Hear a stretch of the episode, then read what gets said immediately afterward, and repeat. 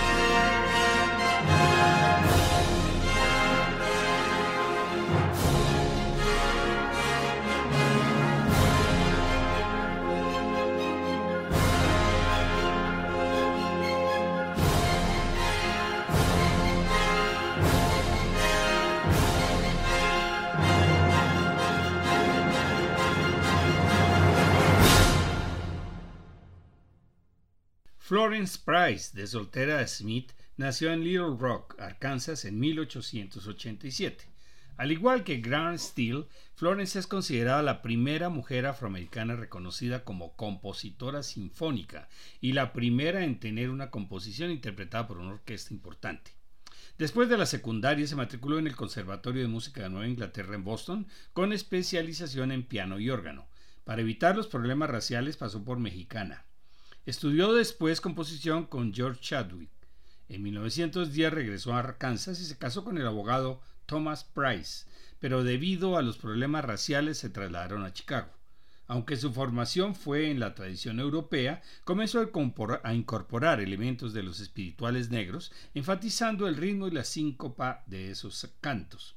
Sus melodías están inspiradas en el blues y mezcladas con técnicas románticas europeas. Compuso cuatro sinfonías entre 1931 y 1945. La sinfonía en mi menor es su primera sinfonía. Se completó en 1932 y fue interpretada por primera vez por la Orquesta Sinfónica de Chicago en junio de 1933. Los cuatro movimientos son Allegro Manontropo, Largo Maestro, Danza Yuba y Final. Esa sinfonía ganó un concurso importante y le trajo su reconocimiento nacional. La danza yuba es un baile afroamericano que consiste en pisotear y dar palmaditas en brazos, piernas, pechos y mejillas a modo de aplaudir.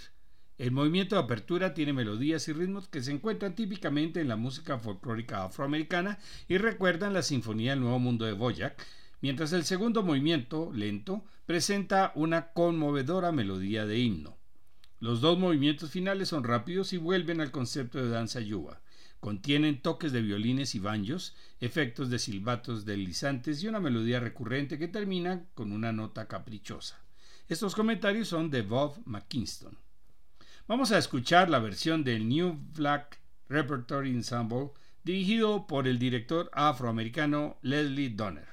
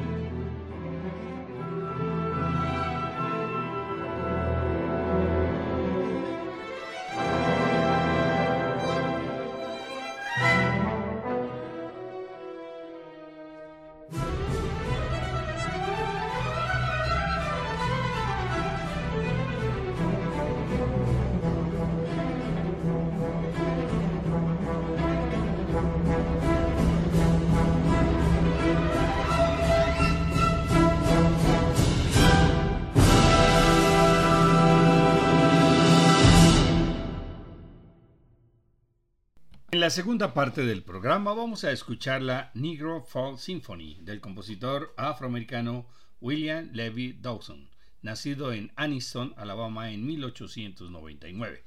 Fue completada en 1934 y estrenada en noviembre en el Carnegie Hall de Nueva York con la Orquesta Sinfónica de Filadelfia dirigida por Leopold Stokowski. Sus tres movimientos son El vínculo con África, Esperanza en la noche y brilla como una estrella de la mañana. Escuchamos la versión original.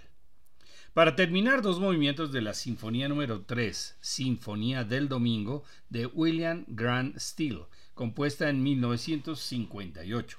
Sus cuatro movimientos son El despertar, Oración, Relajación y Fin del día y nuevo comienzo. Escucharemos Oración y Relajación movimientos 2 y 3, en la versión de la Sinfónica de Fort Smith dirigida por John Jeter. En los próximos programas presentaremos composiciones de dos de los más importantes músicos estadounidenses del siglo XX, Aaron Copland y Leonard Bernstein. La última semana de julio presentaremos la quinta charla por Zoom. Será la continuación de Cómo llegó la ópera a Colombia, titulada el desarrollo de la ópera en Colombia desde 1950. Esta vez será el martes 25 de julio de 6 de la tarde a 8 de la noche, con repetición el miércoles de la siguiente semana, 2 de agosto, también de 6 a 8 pm. Les esperamos. Todos estos programas están en la página descubriendolamusica.co para que puedan escucharlos cuando quieran. Gracias por la audiencia, buenas noches y felices sueños.